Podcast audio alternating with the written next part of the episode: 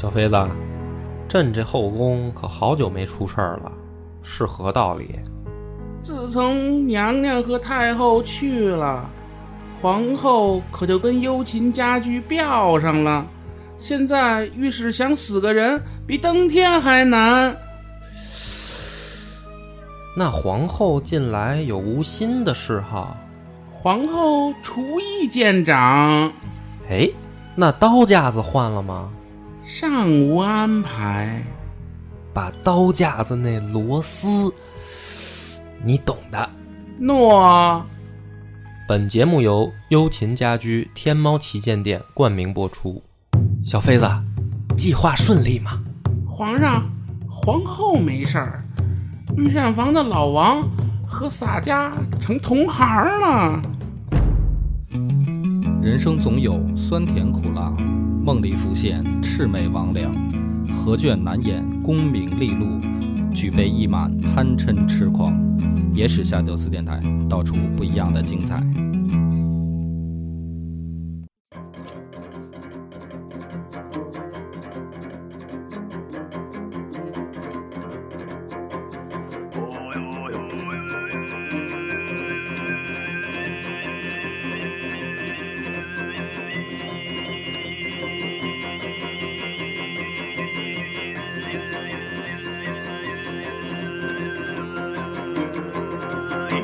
大家好，欢迎收听《野史下酒》，我是主播恶霸波大飞老芬来。上一回咱们已经讲到北魏正式从王国变成了帝国，拓跋圭年纪轻轻称帝。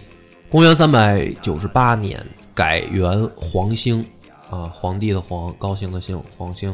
然后呢，做了一个重大决定，这个决定一直影响到后面有上百年。什么决定呢？就是迁都。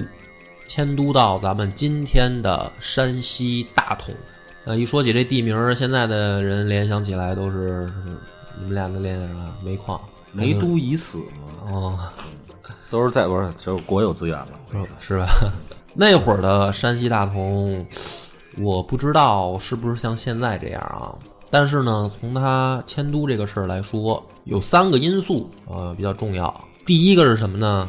战略位置，因为他是北方这个游牧嘛，现在入主中原了，他得找一个合适的位置啊，既能够北控大漠，就是他原来的这个老老店老家呀，又能够涉足中原啊，你不能每次弄点什么事儿都从大漠往这儿发人，这个传消息肯定也不现实。大同这个地儿好，正好就在中间啊，对于北魏的地盘来说啊，它正好在中间。第二个呢？这个从古到到他那会儿啊，有一个很重要的事儿，就是物产丰富。那会儿估计应该是不是产煤啊？它肯定是产两个，第一个是什么呢？粮食，因为它靠近河套平原，哎，有水资源，借这个黄河之力嘛，所以产粮应该是比较比较好的情况。还有一个是什么呢？能养马。那中原吧，它不是一个产马的地方。唯一能产马的，应该就是这河套平原。嗯咱咱说了，从汉朝开始经营，哎，一直到北魏。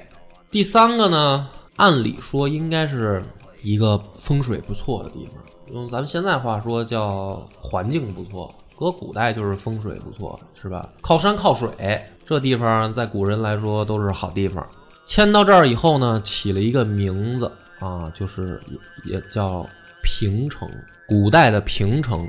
就是咱们现在的大同，迁到这儿以后呢，从拓跋圭这一代开始，在平城造宫殿、庙堂、皇家的这些该造的这个都得造上。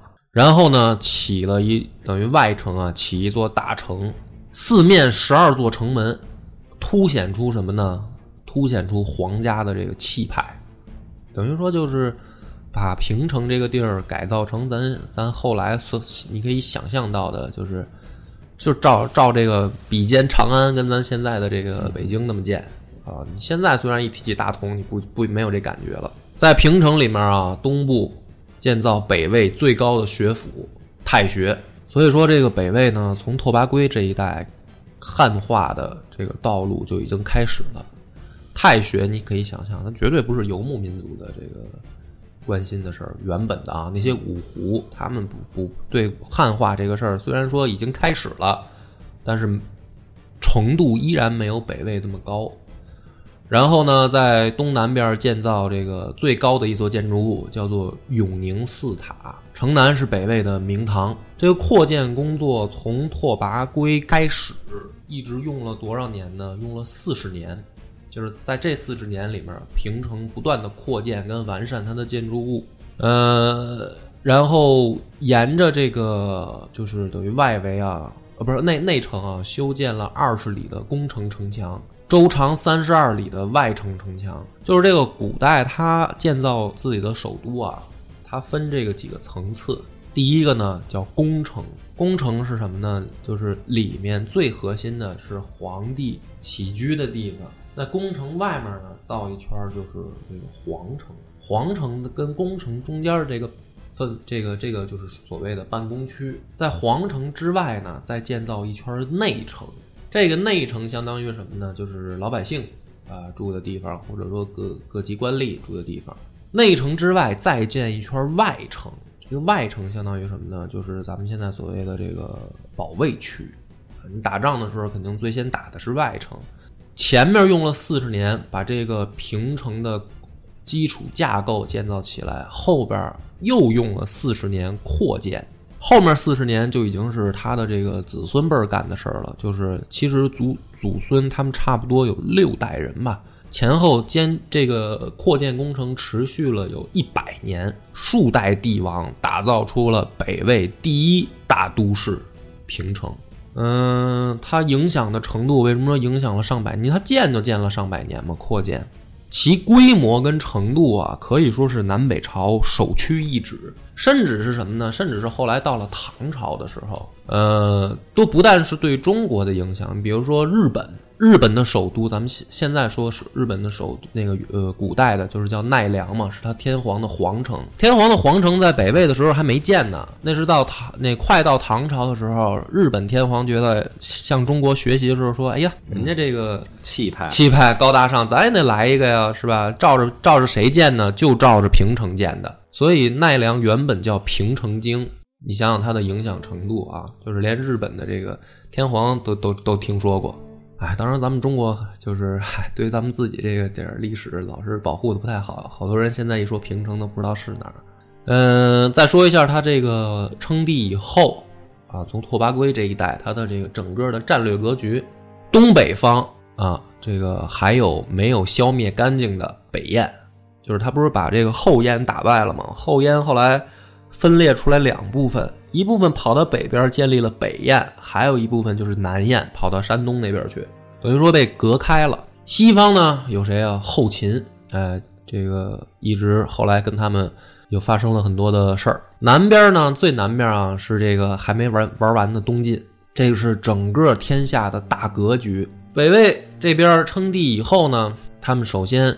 要想第一件事是什么呢？就是我们在这个现在的天下，到底应该选择一条什么样的发展道路啊？就是我先打谁，呃，还是我先跟谁结盟这个问题。当时的这个北魏有两个敌人，第一个呢，可能大家都没想到，其实是他北方的柔然。嗯，在北魏的魏书里面呢，管柔然叫如如啊，其实是一种蔑称。为什么说这是他第一个敌人呢？因为当鲜卑族，我指的是拓跋鲜卑啊，开始逐渐南移，甚至是开始入主中原的时候，他原来的地盘就大量的空出来了。这个人一走，这个地盘就会被其他人等于有机可乘。人一走，事儿就来。哎，所以呢，这个拓跋鲜卑往南走了。那么柔然就把他们原来一些地方就给占领了，所以呢，这个柔然其实就是比他更加野蛮一些的，或者说更原始一点的那种拓跋鲜卑的状态。那么他崛起了，柔然也其实也是可以走同样道路的。所以第一个他的最大的敌人是柔然，第二个呢其实就是这个后秦。所以呢，在这公元四百零一年的时候。拓跋圭啊，琢磨了一件事儿，刚刚建国是吧？很多事儿呢需要这个稳定，哎，就是内部稳定是第一件大事儿，对外也不宜这个多做对外扩张或者打仗这种事儿。于是呢，在这一年，拓跋圭派出了使者，带了一千匹良马向后秦求婚，就是咱们能不能结亲？想娶谁呢？就是后秦的西平公主。据说这个西平公主啊，长得也挺好看。一千多匹良马，其实在那个年代来说，也不是一个小数了。因为马这个东西本身就是一个很宝贵的，说白了是战略物资，哎，就相当于用咱们现在的话说，送了一千辆坦克，就为了娶你们家一闺女，其实已经很很贵重了这个礼物。呃，后秦皇当时的皇帝就是姚兴，姚兴呢很高兴的把马收了，嗯，哎，把婚史留下来，然后让人带块儿回去。就说你回去告诉拓跋圭，让他玩蛋去，啊，不行。这个事儿啊，其实办的有点不地道。就是姚兴这人，你说你这有点就是不按道上的规矩来。嗯，可以连马都退回去。呃，你可以不同意，但是你把礼物给人还回去呀。呃，东西收了，人扣了，然后不行，你这不就是挑衅吗？所以呢，这个事儿直接就把拓跋圭给惹急了。就是觉得你是不是觉得我怕你啊？是吧？你要知道，这个拓跋圭是马上皇帝啊，整个这个国家是他从从马上打下来的。对于姚兴这种挑衅呢，这肯定是有这忍不了啊。战争贩子嘛，嗯嗯，于是第二年，拓跋圭派遣常山王拓跋尊率军入侵秦境，开打呗，就是反正。其实大家当时都明白，为什么为什么姚兴给他退回去啊？那咱刚才开玩笑说不不讲不讲江湖规矩啊，实际上姚兴心里面也明白，这北方就剩咱俩最牛逼了，是吧？除了我就是你，早晚要有一仗啊！你现在刚刚建国，是吧？你你你需要一个发展期，所以你跑过来跟我求婚结盟。姚兴也不傻啊，我不趁这会儿捏你，我趁什么时候啊？所以这一仗其实也很难避免。等拓跋尊率军率军进入秦境以后，直接袭击后秦的秦州刺史高平公。当时的这个高平公啊，叫莫一干。莫一干这个人呢，一看到北魏出兵了，嗯，赶紧向大哥这边就是写信。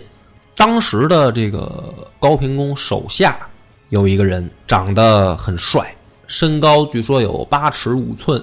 仪表俊美，能言善辩，啊，聪慧机警。这个人叫刘伯伯。那一听这名字，如果有印象的，就应该想起来了。这就是后来的赫连勃勃啊，铁服匈奴的残余。当时这小子为什么在高平宫这儿呢？后秦的高平这儿呢？是这样，当时北魏崛起的时候啊，把人家铁服部给灭族了。灭族了以后呢，这个小刘伯伯同学就跑啊，就得找地儿待呀。当时呢，跑到了一个小部落首领，哎，叫薛干部这么一个地方，希望寻求政治庇护。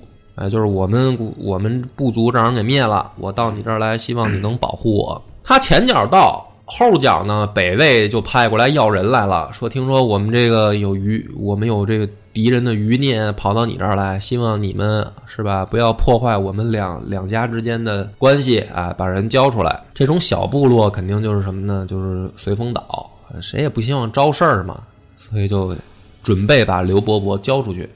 当时呢，刘伯伯接到消息以后，也也有好心人相助啊，就帮他跑到了秦国。哎，就是这地儿别待了，咱赶紧跑。到了秦国以后呢，这个姚兴。觉得刘伯伯这个孩子是吧，长得也不错，哎，一聊天发现脑子也好使，于是任命其为骁骑将军，然后后来就跟着这个高平公莫一干。所以这会儿呢，北魏进攻高平公的时候，这个刘伯伯第一个跳出来说：“大哥，跟他干啊！这事儿交给我，因为这是什么呢？这相当于世仇了，就是自己的族人被北魏灭了嘛。所以在莫一干、刘伯伯两个人的齐心协力下，顺利的打败了。”啊，因为北魏确实太牛逼，这个不是说他长得帅就可以扛得过的。这俩人就 就被北魏追着到处跑，弃城而逃。拓跋尊呢，很顺利的进入高平城，缴获了大量的物资。这里面啊，据史料说，光战马就有四万匹，所以有些人看到这儿的时候就说：“ 姚兴，你这买卖赔大了。对啊为了扣人一千匹马，最后 丢了四万匹，这个生意其实是太划不来了。但是不管怎么说吧，这个仗已经就已经开打了。北魏首战顺利以后，拓跋圭分兵一路攻击河东地区，就继续进攻。当时的后秦啊，举国震动，因为你想两个嗯，感觉实力差不多的国家交手，怎么着也得有个你来我往吧。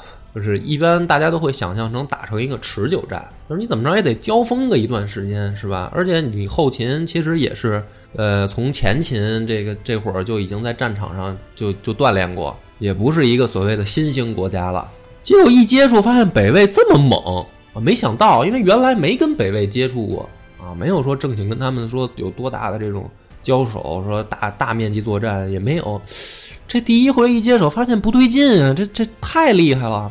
举国震动，姚兴呢这边不但是这个生气啊，而且呢内心其实也有一丝丝的就是恐惧，就是没想到怎么办呢？马上派他的弟弟杨平公姚平，然后还有其他，再配上这个其他的重臣，率部骑四万啊，朝北魏西境进发，陈兵在这个平阳的前壁这个地方。然后呢，姚兴又命令尚书令。姚晃辅佐太子姚泓镇守长安，自己在四万人之后亲率大军跟着前面前锋姚平出兵攻魏。也就是说，这一期咱们的主题从这儿就开始了，两个大国之间正式的较量，决定北方霸主的这一战在这儿开始了。按说呢，这个一般先吃亏的后面会打一个反击，是吧？这样这样是按照这个。江湖规矩，或者说以往的战争实力都是这样：刚开始进攻的那一方先占点便宜，然后后来这一方又开始反击。后秦的部队呢，的确这个提气，进入了魏国的领土以后呢，发生了一件很意外的事儿，就是迷路了啊！这个作战的将领，这个姚平不认道啊，对，对于地图不太熟悉，进入北魏就迷路了。就在他迷路的时候。拓跋圭已经亲率主力部队，这个会师了。一从前军探来消息说，这个后勤的部队走到哪儿了？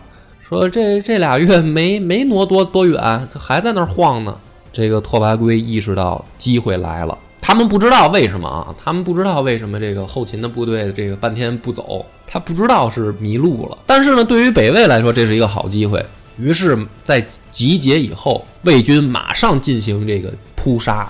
对于对于后勤的部队，这姚平呢，本来是占了一个好机会，让自己给耽误了嘛。没办法，面对这个北魏的猛攻，就退守到了汾河以东的柴壁。这个柴壁呢，就是现在山西太原附近，躲到这儿来了，也不叫躲吧，就是在这儿。呃，驻守等待大哥的这个后援啊，因为姚兴在后面带着大部队就正正正赶过来嘛。到了柴壁以后，马上就被魏军给围了。柴壁这个地儿呢，据说是一个易守难攻的军事要塞，啊，可以想象成这个《指环王》第二部里边那个堡垒那个状态啊，在这么一个地方等待着姚兴的援军。这个时候呢，这个咱们之前也说过，魏国啊。其实不太擅长打攻城战啊，你要打野战还行，这个骑兵游牧民族比较擅长。一到攻城战的时候呢，多少就有点这个不不不太不太提气。所以呢，这个魏国把把柴壁一围以后呢，也不知道该咋办了。咱是攻城啊，还是还是咋办呢？这个时候，魏国有一个谋士叫李先，嗯，就跟拓跋圭献策，说了这么着，说兵法说啊。高者为敌所吸，深者为敌所求。说姚平呢，现在占了柴壁，其实犯了兵家的大忌。哎，拓跋圭说说的好啊，继续。这个后面呢，咱咋办呢？这个李先说啊，说你呢派兵控制住汾河，然后呢让后勤的主力部队不能过河救援他。长此以往，我们就柴壁这边我们就围着就行。只要他的主力过不了河，时间一长，姚平的这支部队肯定就士气低迷。到那个时候，柴壁就可以不攻自破。这是李现给他献的这个妙计啊。同时，他的另一个重臣安童也跟他说：“说汾水的东面是蒙坑，蒙坑东西绵延三百余里，并没有道路相通。所以，如果姚兴来援，必定走汾水以西，也就是从汾水西岸而来。我们如果现在趁他没来的时候，在汾水上搭起一座浮桥。”把主力部队驻扎在汾水西岸，然后筑起来堡垒，就把这个河控制住，一定可以挡住后秦的主力部队。从这个时候，你可以发现魏国打仗已经开始进行向中原学习了，说的都是兵法，是吧？你可以说原来他们打仗刚开始的时候还是带有一些游牧民族那种习性，哎，像狼群一样作战，但是这个时候已经逐渐开始向兵法过渡了。或者说不叫过渡，已经已经很熟练的会运用中原的这些战法了。这个再换句话说，就是四个字，叫围点打援嘛。其实，在你再换句话说，当时他们之前根本就没有城市和这个据点的这个概念，所以他也没有这些战法。他之所以有这些中原的战术战法，也是因为他在中原这个地区，他的有一些军事基础。的这些东西是受到中原文化的影响的啊，所以说这个，呃，咱们上历史课的时候，原本老师就讲过，说其实打仗也是一种交流，嗯。啊，不是说打仗就是就是两方互相排斥的，打仗的过程当中，两种不同的文化或者两个不同的民族就会互相学习，那你学习打仗的方法，兵法也是一种学习嘛，哎，所以呢，这个。两条计策，拓跋圭一听都很有道理，于是马上照做，在汾水以西以西严阵以待，建立了高墙壁垒。姚兴这边呢，接到消息，听说自己的这个弟弟姚平被困以后啊，连忙火速行军，先率了四万七千人急行军到蒲坂，准备这个救自己的弟弟。但是走到蒲坂以后呢，开始停止了行军，他琢磨一个事儿。琢磨什么事儿呢？就姚兴这时候琢磨，他有两个选择啊。第一个呢是继续前军，就是行军啊，去救援姚平，这是原本的计划。还有一个办法，就是我直接去进攻魏军的大本营。哎，就是说白了，后勤其实也学兵法嘛，在中原待了这么长时间了。那这战国的时候，大家都听说过叫围魏救赵嘛。这也是一招，这姚兴就琢磨说：“我是直接去救援他呢，还是我干脆去打他的大本营呢？”就在他琢磨的这个时候啊，就这个时间差上啊，其实拓跋圭的堡垒就建起来了。所以还是那句话，咱们之前也讲过，打仗啊，其实所谓的选 A 还是选 B，也许都没错。但是呢，战机是一纵即逝，就你选 A，你就赶紧选 A，你就照着一。方针 A 贯彻下去，你要选 B，你就赶紧选 B，啊，你不要耽误时间在那儿犹豫，这样的话你可能就错过了最好的时机。所以等到姚兴赶到了汾水以西，面对他的是什么呢？是这个魏国建立好的这个堡垒。然后这个姚兴看着这个堡垒就琢磨，这可咋办呢？就是。没想到对方手脚还挺快啊，已经判已经判断清楚自己从哪儿来了，试着进攻了几次，失败了，哎，在这个堡垒下面扔了几千具尸体。这姚兴一琢磨，攻城看来是没戏了，嗯，要不怎么办呢？咱抢渡呗，是吧？只要能抢渡过汾水，跟这个自己的弟弟会师，这也行。又试了几次啊，又在这个汾水里面扔了几千具尸体，那肯定没戏啊！人家都已经控制好了。这姚兴也犯愁，这可咋办呢？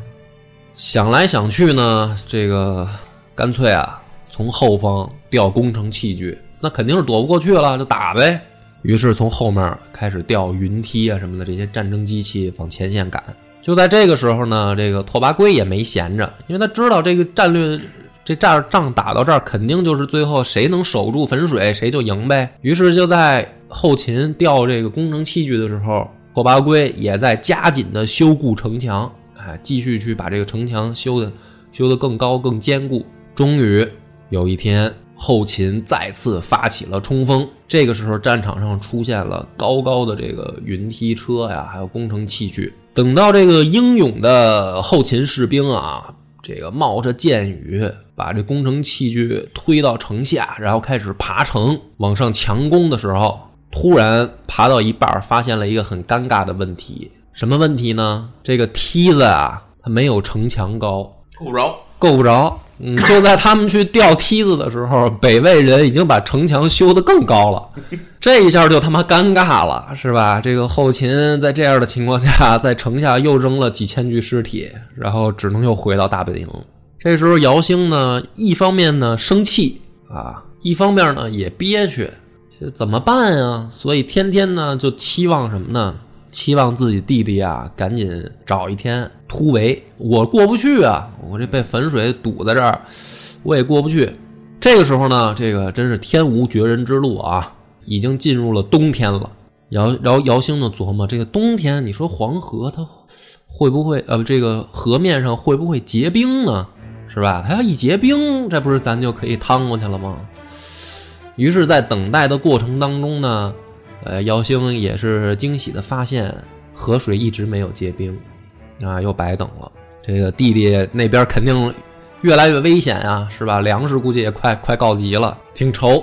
这时候又有人给他出招啊，天无绝人之路，说大哥啊，我给你出一个妙计吧，这个肯定能解决你现在的当下之急。什么妙计呢？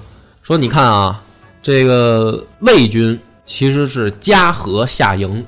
中间靠浮桥相连，对吧？咱们讲这个光武中兴的时候也讲过这种战例，啊，夹河下营，浮桥相连，只要把浮桥破坏了，烧呗，就是。但那他的部队就被分割成两半，是吧？所以呢，说我这条妙计就是咱们呢，准备木筏跑到上游，顺上游以后，把这个木筏上满载一些这个可燃物，嗯啊。比如说稻草人、柴油啊，什么这个稻柴火呀什么的，把这木筏点着了，顺流而下，啊，大量的这个着了火的木筏撞到他这木桥上，把他这个浮桥给烧毁了。这样的话呢，咱们在两边同时进攻。嗯，姚平那边一看到这个，估计也能也能想到咱们要干嘛，把他等于他自己被分割成两半嘛。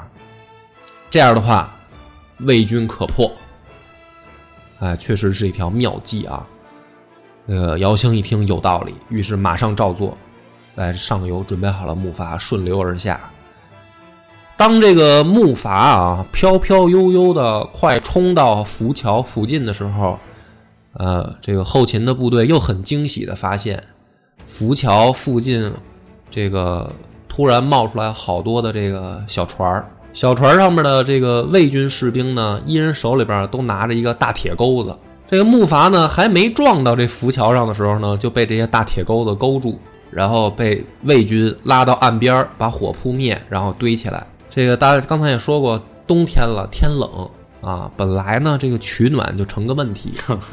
这个 魏国呢，在这样的情况下得到了很多的这个柴火啊，呃，这个后勤的部队呢，大晚上看着这个魏国部队隔着河在那边开篝火晚会，再次流泪。对，把他们他们辛辛苦苦砍的木筏在那边当柴火烧，这个后勤也挺着急的啊，又又完了，又又没戏呀，这破功了。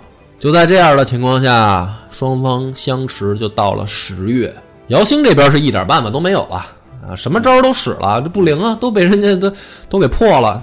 柴壁里面的姚平更难受，为什么呢？确实是断粮了，围了这么长时间，大哥也没过来。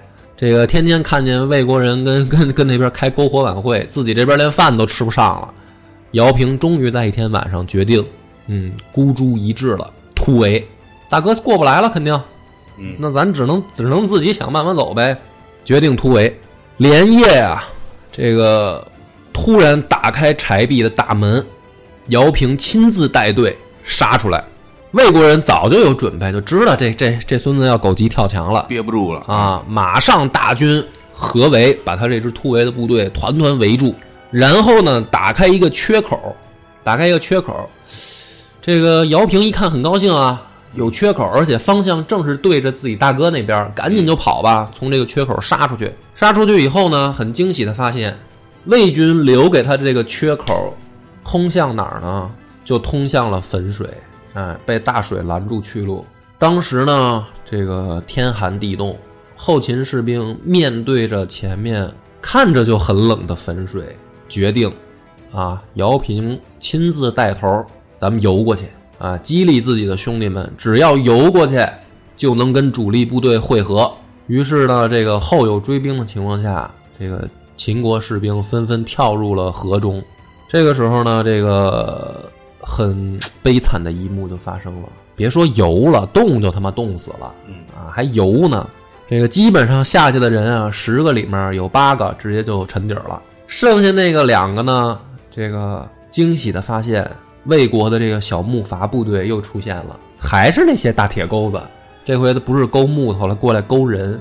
这个不想死的 就就被勾呗，就说白了都不用北魏勾了啊，自己他们能游得动的就往这船上就就游啊，勾我，请勾我，救我一命啊！等这个战后结算的时候啊，这个北魏发现俘获了秦军，光是将领级的。就是四十多人都在河里泡着呢啊！主帅姚平连尸体都没找到，看来也是游泳技术不佳啊，直接就沉底了。柴壁一战，姚平部全军覆没，哎，活着的都被逮了。对呢对岸的这个姚兴啊，看到河上发生的这个惨案，痛哭流涕。这个后勤部队军营里面，因为这好多都是什么呢？都是子弟兵嘛。是吧？可能这个哥哥或者老爹或者儿子就在对面，看到这一幕，后勤的这个军营里面爆发了这个声震山谷的哭声，太惨了，都冻死了嘛，在河里。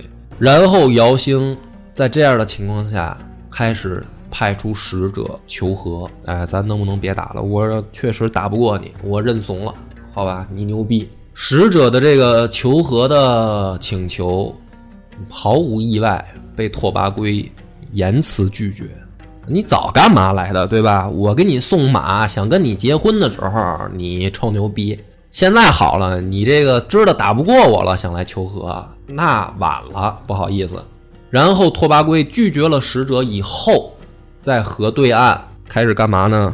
开始搞行为艺术，把这些河里边还能飘起来的浮尸打捞上来以后，两个三个。捆成一捆儿，拿木桩子固定住了以后，就在河对岸立了密密麻麻的一排这个尸体，立在这儿，哎，风干。这个情况下，后勤的部队最后的心理防线就崩溃了。你想啊，天天看着河对岸都是自己同胞的尸体在那儿风干，这个对人的这个心理造成的打击就太大了，太恐怖了啊！你你是怎么着？你要不你过过河来跟咱俩比划比划？你敢过来？明明天你就就给你绑这儿。对，没心思了都。嗯，面对这样的情况，姚兴可以说是已经准备撤退了，就是准备好了，咱们就就就就回家吧，打不了这仗。拓跋圭这边乘胜追击啊，这个绝对不能轻易放过他。如果这一战能把后勤的主力这个消灭干净的话，没准秦国也能一举拿下，那中这个北方就是我北魏了。就可以说什么称王称霸了。就在这个拓跋圭加紧追击的时候，后方又传来军报，柔然扣边啊！这个柔然背后开始捅刀子，那也甭追了，这个反正早晚得收拾他嘛。但是柔然也不能不能轻易的放过，所以拓跋圭连忙班师回朝。这一战就是柴壁之战，以北魏大获全胜而告终。从此以后，后秦迅速衰落。就没有可能再与北魏抗衡了。当时呢，这个情况，呃，后秦姚兴可以说从这个柴壁之战以后，我我我不知道是是不是推测的准确啊。反正从历史上的结果来看呢，后秦好像就开始怯战了，就是他不会再对外发动什么大规模作战。而且每次打仗就感觉是好像打出心理阴影了，基本上就是谁都能揍他。那么当时这个姚兴，呃，还有一种说法，有人分析啊，说姚兴开始信佛啊，这位佛家就说说这个不要造杀业嘛，就是最好不杀人，是吧？你这个杀人是一件非常这个损损阴德的事儿。有人就分析了，说这个姚兴啊，可能是信佛了啊，所以这个不不想打仗，不想看到老百姓受苦，而且呢，这个从西域啊，先后接来了很多的高僧，这个开坛说法，弘扬佛法。可是你这事儿吧，咱就得两说了。太这个弘扬佛法是一件好事儿，我觉得啊，肯定是一件好事儿。可是分你在啥时候干。你说你要是在这个太平盛世的时候干呢，行啊，没啥问题。你说这个乱世是吧？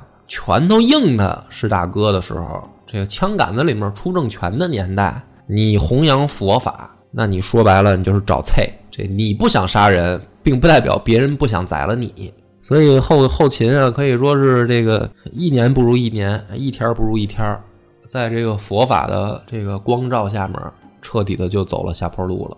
与此同时呢，北魏这边慢慢的崛起，但是在他崛起的过程当中，咱们刚才说了，他不是两个敌人吗？一个一个秦国经过柴壁一战，已经让他啐了个这个瘪鼻瞎眼。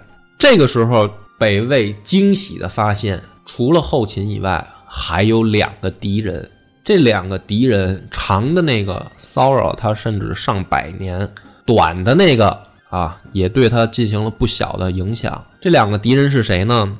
公元四百零二年的时候，柔然诸部被统一，出现了一个英雄。这个英雄叫射伦。射伦统一了柔然诸部以后，自称秋斗法可汗。啊，你可以想象，就这这就相当于那个年代的成吉思汗，是一个草原英雄。秋斗法可汗统一柔然各部以后。开始学习中原的军事制度，制定军法，演习战阵，改良部队，以百人为一动，设一帅；千人为一军，设一将。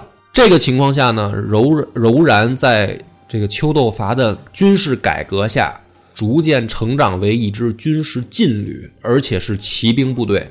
呃，按理说呢，这个咱们怎么说呢？为什么我说这个很重要啊？柔然之前是一个连文字都没有的民族，没有什么所谓的文化。打仗之前啊，怎么算数啊？就比如说来了多少敌人，他们怎么计数啊？是拿那个羊粪球计啊？他没文化嘛，他只能拿这些最原始的。但是随着丘豆伐的出现，这个国就是这个柔然这个部落啊，迅速的由部落联盟进入了奴隶制国家的这么一个阶段。从军事改革到部落内部的调整，俨然。有兴起于就是继拓跋鲜卑之后，在草原上兴起的趋势，而且开始不断的挑衅北魏，哎，不是打他就是抢他。大家老以为就是说游牧民族比较脑子简单，就算军事改革了，是吧？这个其他方面也不行。首先经济肯定不行啊，对吧？然后你的外交肯定也不行。柔然不一样，看似头脑简单，其实很有策略，先后联合后秦、北燕。北凉、契丹，甚至是通过北燕的国境，从海上联络到了东晋。他联络这些势力，只有一个目标，就是跟他们商量能不能跟我一块儿打魏国。这个你可以看得很明白，这就是战国时代的远交近攻。可以，所以你可以想象，这些这个柔然他的崛起，绝对不是说碰运气的啊。这个是北魏当时出现的头号劲敌，柔然。秋斗法可汗。公元四百零七年的时候，后秦虽然不灵了，但是后秦也出现了一位英雄，就是刚才咱们讲过那个刘伯伯。刘伯伯之前不是跟莫一干并肩作战吗？这莫一干还是他岳父。但是就在公元四百零七年的时候，刘伯伯杀掉了莫一干，自立为天王大单于，然后这个瓜分了后秦差不多将近有三分之一以上的领土，建国号为夏，年号隆升。定都统万城，也就是后来的这个所谓的赫连勃勃崛起了。这个刘伯伯的崛起，大家老听着，嗨，你不就是一个叛徒反反叛吗？是吧？不就是一个这个这个以德报，就是就是怎么着狼心狗肺的这个叛徒吗？还真不是。这个刘伯伯的崛起啊，里面还是有一些道理可讲。第一个呢，他举起了一个旗号，匈奴，大肆宣扬匈奴。是大禹的后代，然后呢，他就顺应天命，把自己的国号定为了夏，听起来大家觉得很很扯淡啊，什么怎么又匈奴又是大禹的后代？他这一招很聪明。第一个是什么呢？自称匈奴，因为他确实是铁服匈奴的后代啊。自称匈奴，匈奴原本是草原的主人啊，虽然后来消亡了，但是这个如果按照说这个崛起的先后顺序，匈奴是最早崛起的，所以自称匈奴实际上说明了草原这片地方它的归属。的名名正言顺的问题。第二个呢，他又说自己是匈奴是大禹的后人，那么也就是说什么呢？他有入主中原的资格。你可以去看地图，夏国这个地方其实就是在草原和中原的交界这个地方，所以他打出了这样的一个口号。说白了，这个用好听一点的话说叫什么呢？就叫通吃，就是你不管从哪边论，我都有自己的政治合法性。然后这个刘伯伯就开始干嘛呢？报仇，先找谁呢？他一开始不敢先找北魏，他先就找到了原来想把他交出去那个薛干部。哎，当时老子受难，你不是想把我交出去吗？现在我牛逼了，我回来，我开始问问咱俩这事儿怎么解决。在这样的情况下呢，薛干部很快就被夏国给征服了。当时的薛干国是北魏，呃，薛干部是北魏的附庸部落。在这个赫连勃勃进攻薛干部的时候。北魏竟然没有插手，于是呢，赫连勃勃的胆子就越来越大了。哎，我动你的附属部落，你不是不管我吗？好了，那证明你没时间管我。为什么北魏不管呢？的确，北魏没时间，因为第一个要对付北方的柔然和东北方的北燕的残余。第二个原因，北魏内部出事儿了啊，这个高层开始内斗。为啥呢？为啥北魏刚刚建国没多久，明明是顺风顺水的情况下，怎么开始内斗呢？欲知后事如何，且听下回分解。